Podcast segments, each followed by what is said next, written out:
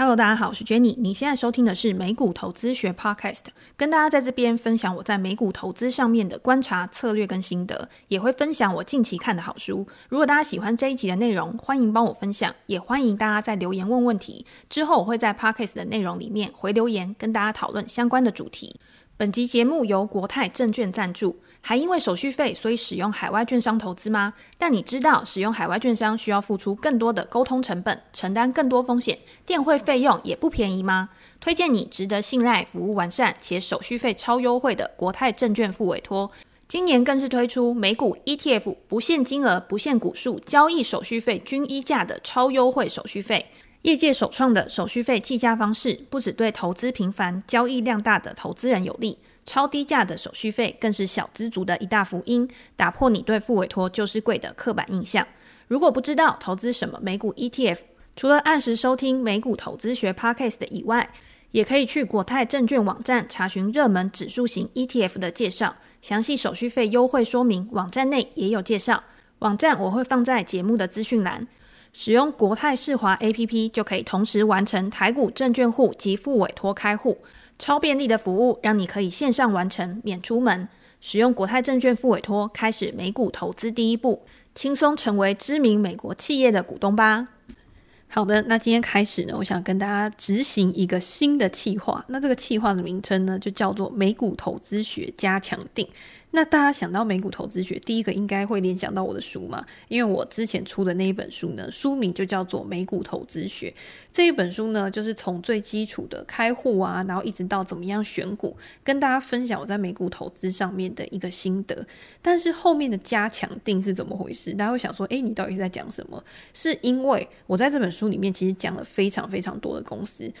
从我认为现在市场上面的领导者有哪些？科技巨头，或者是 Adobe，或者是 Salesforce 这些公司，都已经是在这个产业里面占据领导地位的一些公司。那他们的财报或者是他们的商业模式要怎么样去分析？还有一些是 SaaS 成长股，在二零二零年以来，这些公司它因为有非常高的营收成长率，导致他们的股价可能是翻了好几倍。但是大家也知道嘛，今年以来这些高速成长股它的跌幅都非常重。所以加强定的意思就是，我在书里面讲的这些公司，在现在这个阶段跟我出书的时候有什么样的差别？如果可以透过这样的方式跟大家更新里面的内容，那大家就会知道有什么样的东西是永远不会变的。你今天在投资的时候啊，我们用的方法、我们的投资哲学、我们的原则其实是不会变的，但是会变的是什么？会变的其实是这些公司，它在当前的一个营运状况，它可能更换了管理层，它可能营运目标变了，它的策略改变了，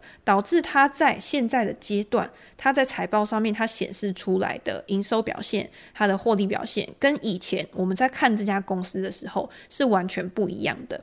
反正呢，就是透过这样的方式，不管你今天有没有买我的书啊，有没有看过这本美股投资学，你都可以从这一次的美股投资学加强定里面。从无到有，或者就算你已经开始投资美股了，你已经有投资某一些书里面的公司了，那我们也可以一起来讨论这些公司它的基本面到底有没有改变？你现在是不是还应该持续的持有它，还是你应该转换你的目标到其他的公司上？好，那我们今天呢就开始，反正我就是循序渐进，一章一章的跟大家讲。那里面可能会有一些我自己的经验啊、小故事啊，或者是当初为什么要写这本书、成立这一个粉丝团的缘由，都可以在这个 podcast 里面跟大家做一个分享。也希望大家会喜欢这一次的新企划。那《美股投资学》这本书呢，是在二零二一年的时候二月出版的。那当然，过了二零二零年这一段时间，大家都知道市场上面有很大的一个改变。但是我自己在选股的方法上面，其实没有太大的改变，只是因为整个总体经济环境、整个产业面其实有很大的改变。所以你在看公司的时候啊，它浮现出来，你必须要去关注的公司跟以前不太一样了。那中间当然写书的过程，我不可能是短短的写一两个月，然后就把书出出来了嘛。前面我历经了大概有一年的时间，这个非常痛苦的写书期。那一开始呢，里面可能也没有加到那么多的 SaaS 股，也就是软体股、订阅经济的公司。可是那个时候有把它想要做成一个篇章，因为我之前看了很多订阅经济的公司，我觉得这个是美股未来的一个产业趋势，只是在疫情之后又加速了他们的一个发展。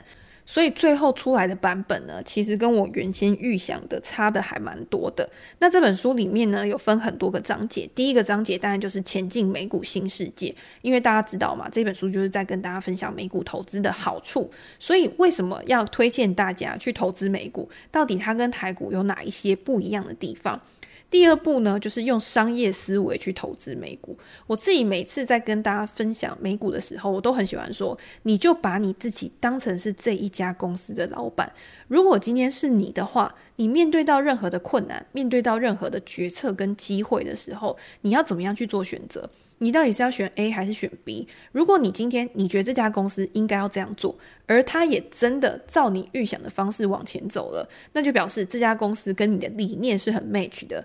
那你当然可以持续的去投资这一家公司。可是到后面第三步的地方，要怎么样去证明你对这家公司的看法是正确的？因为我们对这家公司的看法是我们自己对公司的主观评论嘛，所以你要用很客观的东西去检视它。这个时候财报的重要性就出来了。所以为什么我们都跟大家讲说，你一定要去看财报，你不需要一个字一个字的精读，但是有一些重要的数据，你一定要去把它找出来，因为这些数据可以去佐证你对公司的看法，可以让你知道这家公司是不是仍然在成长，仍然在越来越好的一个趋势上。如果它今天趋势有转折了，它的一个基本面，它的体质改变了，那你也要有一个警觉，是不是这家公司它当初你买入的这个预期，你买入的理由已经慢慢的消失了，那你可能就要去卖出这一档股票。那到最后呢，当然我自己是基本面加技术面的投资人嘛，你要怎么样用图表去判断一个买入的时机，也是我在这本书里面特别去强调的一个内容。不是叫你只看技术面而已，而是要你去把它加入到理性的判断，可以帮助你去控制你的下档损失的时候，你在做投资，你在做资金配置的时候，也会比较有规律，也会比较有纪律。在这本书的最后呢，就是把我们前面的所有方法去做一个总结，然后用生活选股。你今天在食衣住行方面有哪一些值得去讨论、值得去观察的公司？我们把它做举例，甚至我们把它的财报丢出来，然后告诉你说，这些财报里面最关键的数字，不同的产业你应该要从哪一个项目开始去切入？到底是营收成长比较重要，还是获利表现比较重要？这个都是我们在书里面会跟大家做一个分享。最后当然就是正确的心态。今天想要长久的留在这个市场上面呢，我觉得技巧有的时候可能是第二重要的东西。第一重要的东西一定是你的情绪控管。没有一个好的情绪，没有办法在市场波动的时候，你还可以维持冷静。有很多人他就是他的心情是跟着市场在上上下下的。那这个时候呢，如果市场突然有一个意外的状况，让你承受一个压力，然后承受到你承受不住。那你有可能就会做出错误的决策。我们常常会说，不要让压力逼迫你去做出你本来不会做的事情，因为当你在压力下去做出来的决策，通常你在事后去回想的时候，你都会很后悔。今天不管是在人生决策上、工作决策上，甚至是在投资决策上，都是一样。所以，如果你今天不想要有这么大的压力，你一定就是要留给自己一点弹性，要留给自己一些余裕，去做一个调整。当你有一个调整的空间的时候，自然面对意外状况，你就不会那么紧张，也不会导致你犯下巨大，然后让你无可挽回的一个错误。好，那我们今天就开始，就是从一开始前言的部分呢，先来聊一下到底为什么会写这本书，或者是我为什么会踏入到投资市场里面。我在一开始的时候呢，我就说很高兴大家是在没有保证获利的书名之下去买下了这本书。为什么我会这样讲？是因为现在坊间呢、啊，很多的书上面都告诉你说，只要你用我的方法，你就可以年赚十八趴，你就可以年赚二十趴，甚至现在有些是获利翻倍的。我觉得一年获利翻倍是有可能，甚至两年获利翻倍都是有可能。但是每年获利翻倍这件事情，到底有没有可能达成？对我来说啦，我觉得我自己是不可能，就是连续十年、二十年都达成获利翻倍，除非你的本金很小。所以，当你的资产开始逐渐的去累积，越来越大的时候，其实你的心态也会不一样。你在面对市场的时候，你看重的东西也会不一样。在一开始，我们看重的是绝对报酬，我要怎么样把我小小的本金去翻到最大。但是，当你的资金越来越多的时候，我要怎么样让这些本金可以很稳健？可以很稳定的为我带来现金流的时候，那这个时候你在挑选公司上面一定会有不一样的想法。所以那个时候我们在想书名的时候啊，其实杰哥也帮我想了很多。那个时候出版社就有给我很多很长的书名。那个时候呢，其实出版社非常流行那种大概有二三十个字以上的书名，打造什么什么获利法则，让你每年翻倍赚啊之类的这种，就是非常虚荣、非常奢华的书名。然后杰哥就冷冷的告诉我说：“不要那么长的书名，你就选一个好记、简单的书名就好了。”所以后来我们就想呢，诶。既然好记，我是美股，然后我里面呢又把它写的跟教科书一样，就是密密麻麻的资讯量非常多，那叫美股投资学。然后呢，这美股投资学一丢出去，我觉得也是还蛮好记的，而且大家不是很喜欢用那种 SEO 啊关键字啊，所以我只要打美股投资学，是不是直接就可以搜寻到我的书？所以我就觉得哇，你真的是天才，那种感觉。那当然书出来之后，刚好那个时候美股也非常的热嘛，所以我觉得我自己也是还蛮幸运的，就是让蛮多人可以知道这本书。那既然有那么多人认同这本书，买了这本书，那就表示说我们就是我跟读者们，或者是现在正在听 podcast 的你们，一定是某种程度上面，我们的想法、我们的逻辑是一致的，我们是站在同一阵线的，拥有一样的价值观。我们都不觉得就是说投资是为了要在短时间之内可能暴富啊，或者是在短时间之内做出什么很高风险的事情，然后让你可以大赚一笔。而是怎么样慢慢的持续累积，持续的加强自己的技能，让自己可以对于投资市场有更敏锐的观察力。而且我一直觉得投资市场永远啊都潜藏着非常巨大的不确定性。我不知道是不是因为我们有经历过二零零八年，所以呢，对于这种不确定性呢，就会有更高的一个恐惧感，更高的一个警戒心。我们会在任何有可能发生危机的时候啊，我宁愿选择比较保守，而不是选择去以身试法，而去试险。反而是比较像巴菲特讲的，就是投资的第一原则就是先不要亏钱。那第二原则跟第三原则就是好好的把第一原则执行好嘛。所以在现在这个阶段，大家看到二零二二年。已经回到了我觉得比较正常的一个格局。比较正常的格局是什么？就是呢，现在这个市场已经有涨有跌了，有整理的时候，然后业绩不好的公司它可能就是跌得比较重，业绩好的公司当然它会因为这样而奖励它有股价上涨的一个现象。那当大盘在比较不好的时候，当利率开始要升息呀，估值开始回调的时候。每一个不同的产业，它在对应到利率即将要往上调升的时候，它估值回调的力道也会不一样。这个才是一个正常的市场。那比较不正常的市场呢，就是在所有的经济停滞，然后所有的东西、所有的价格都跌到谷底、跌到低点的时候，你一开始你反弹的力道一定是最强的。所以，我们已经享受了二零二零年从最低点。反弹到创新高的那个果实，甜美的果实，大家也不要觉得说这件事情会一直不断的重复发生，它有可能八年、十年才会发生一次。那当然有经历过这样子的情况的，当然很好。就像二零零八年，如果那个时候二零零九年你有投的话，像那时候我也买了很多的金融股啊、电子股，基本上是一年就直接翻倍。但是你说二零零九年之后，它每一年的报酬率，当然每一年还是有在往上的，但有没有可能再复制？就是短短一年，然后可以有一个这么大攀升的一个报酬率，其实就是很难。那既然我们已经经历过了，那我们接下来就是怎么样在波动中去找到值得长期投资的好公司，在估值回调的情况之下，去找到价格合理，然后可以长期成长的好公司，我觉得是非常重要的。总之呢，这一本美股投资学呢，绝对不是告诉你怎么样快速致富。我不知道大家听到这边会不会觉得说，诶，不是快速致富，那就直接可以关 Podcast。不过呢，我觉得这一本书一定是可以让你长期的累积你自己的一个资产。想要参与美股市场的人呢，这本书一定可以节省你非常多的时间，因为里面呢，除了有方法之外，也有非常非常多的案例。不管你是属于哪一种投资人。这一本书也都可以作为你的入门砖，让你更快的可以融入到美股这个充满乐趣的市场。反正我只要每次讲到美股啊，不管是跟我朋友讲啊，或者是跟听众啊，或者是跟一些粉丝啊、读者啊，讲到美股，永远都会有侃侃而谈，永远都会有讲不完的话题，就是因为美股太多值得学习，然后太多值得深入研究的。好，那我们现在回想一下好了，因为大家可能有些人他没有经历过二零零八，或者是有一些人他没有经历过欧债啊，或者是二零一八年的大跌，他都没有有经历过，所以他不知道大跌的市场到底是长什么样子。如果今天未来真的经济衰退了，如果真的股市的估值跌到一个非常让你无法想象的地步，你要怎么办？我跟大家讲，完全不用害怕这种事情的发生，因为我就是过来人，我就是经历过二零零八，经历过这么多次的一个危机嘛。虽然说我没有经历过两千年，因为两千年那个时候呢，我还是一个小朋友而已。但是二零零八年呢，就是一个很经典的案例嘛。你就会发现，就算这个经济跌到烂掉，就算整个经济陷入停滞，但是不管是政府或者是你人类本来就会有经济活动的一个产生，到最后呢，这个市场还是会回到它应该有的样子。只是你有没有办法去有额外的资金去投入到这个市场上？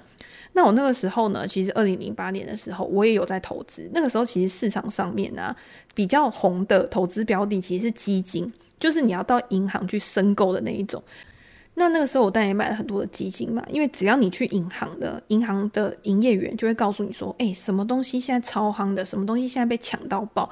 所有的人都会看好某一个题材，那个时候最红的大概就是美林市况吧。那美林市况你买下去之后呢，其实一开始当然就是赚钱，因为真的当时的市况就是非常的火热。我那时候还有去，那个时候还是宝来，宝来那个时候有申购那个罗素两千基金，罗素两千呢就是中小型股。那中小型股大家知道，在那种景气非常好的时候，因为它受到景气的影响也会非常大，所以那时候也有去买。可是买了之后呢，过不了多久，其实就有一些次贷的消息传出来，你会有耳闻，或者是在国外的一些媒体上面，他可能就会告诉你说，有可能这个泡沫会被戳破。我那时候真的也是不以为意。大家知道，一开始你如果今天进到股市，然后你又赚那么多，你看你的账上有五个、五十个 percent、六十个 percent 那种账上获利，你会觉得这个市场就要结束了吗？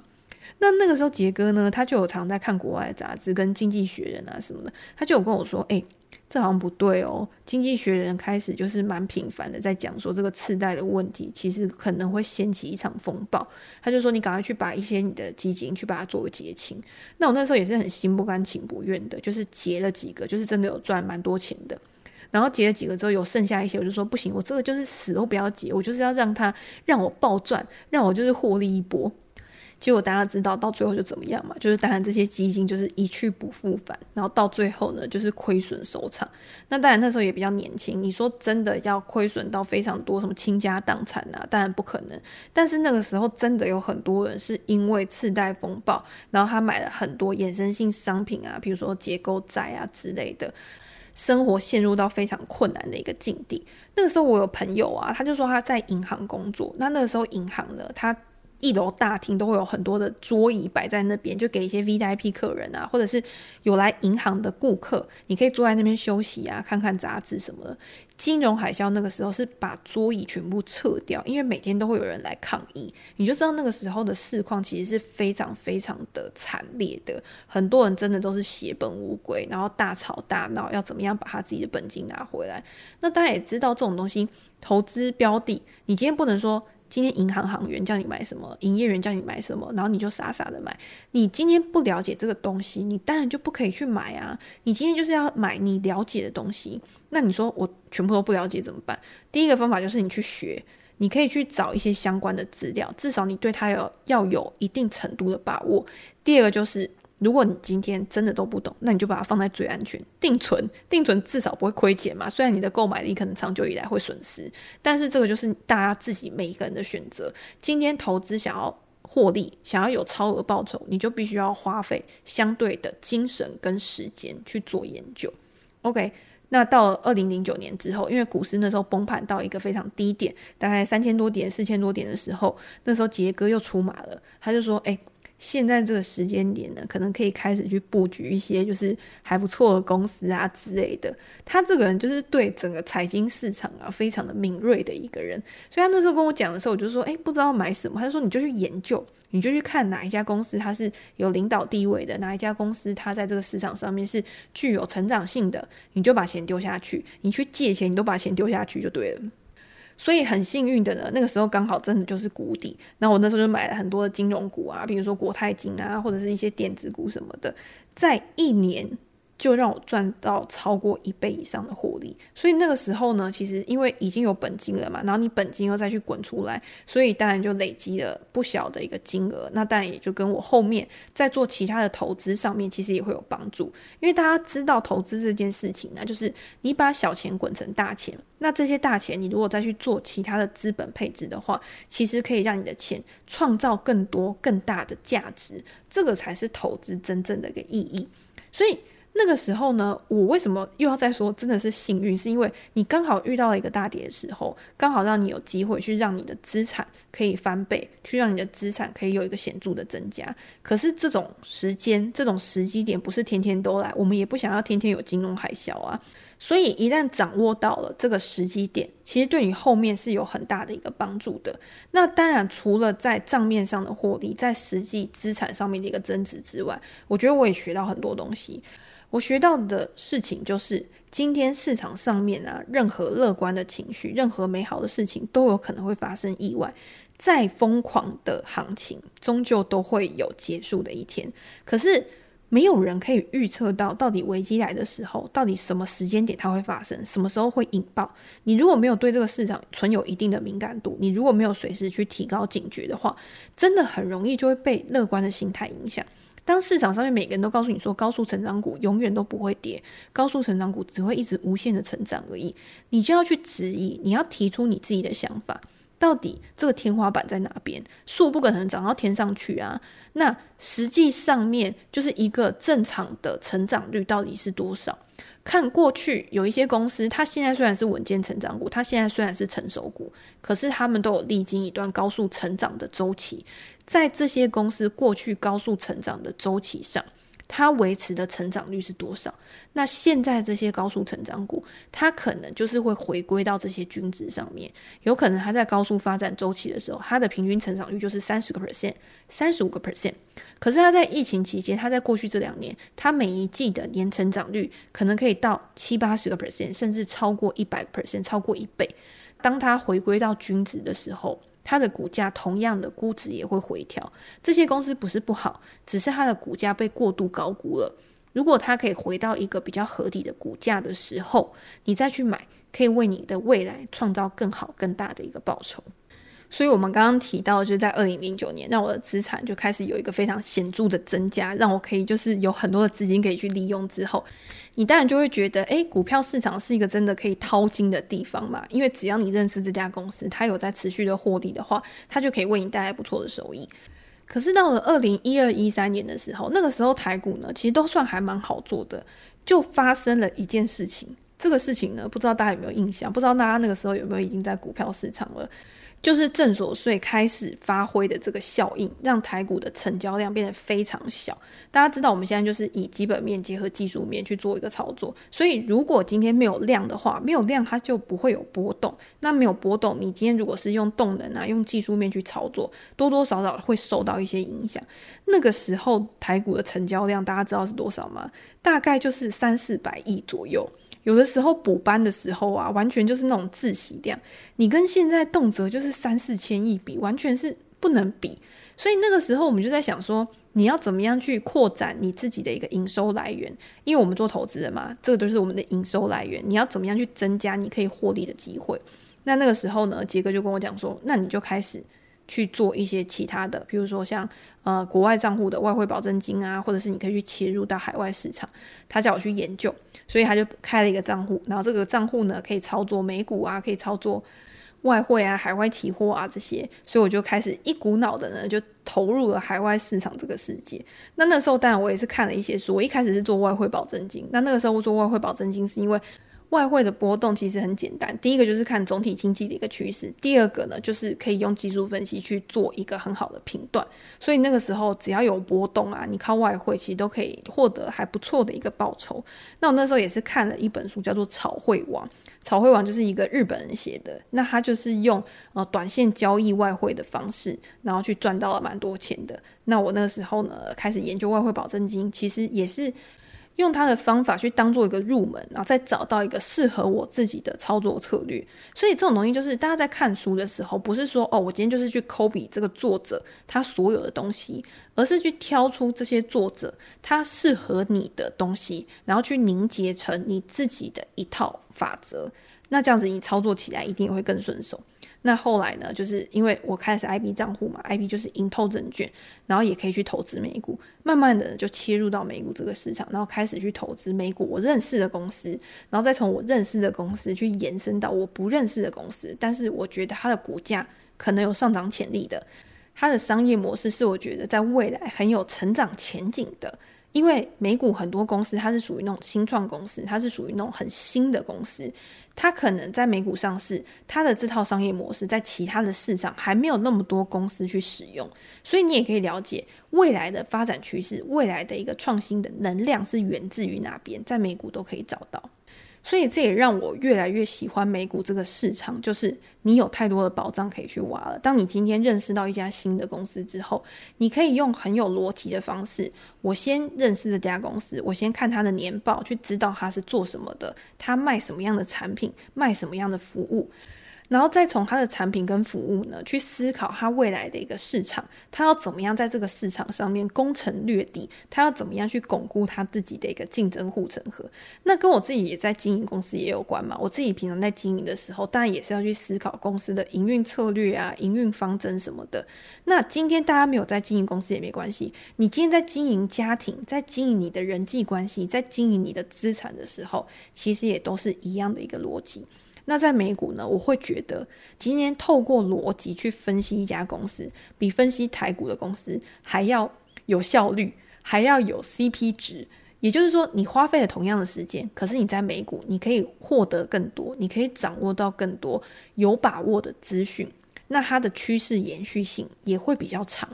那这样子，它可以长报的机会，就是你靠这家公司，你长期持有，你长期投资，你可以获利实现的几率也会比较大。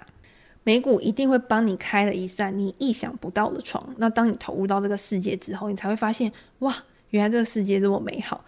所以这个也是我写这本书的一些缘起。那当然跟我们当初成立粉丝团，跟大家分享美股的资讯，然后到后面有接触到一些出版社啊，接受到出版社的邀请，然后把这些相关的资讯去凝结成一本书，薄薄的一本书，可是里面呢有所有就是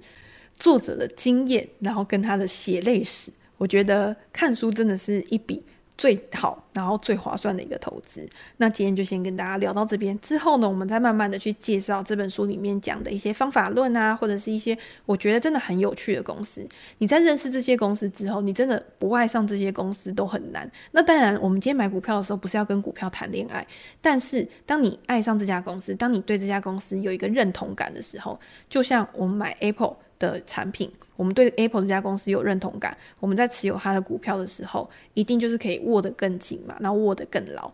好，那如果大家有任何的问题啊、建议啊，或者是想要讨论的主题的话，也欢迎留言给我评价，然后看看你喜不喜欢我们这个系列。之后呢，慢慢的来用有声书的方式，然后来讲这本美股投资学，甚至是更新里面一些比较过时的资讯，让它可以有一些新的想法灌注到这本书里面，让它的灵魂可以更丰富。那我们今天就先分享到这边喽，拜拜。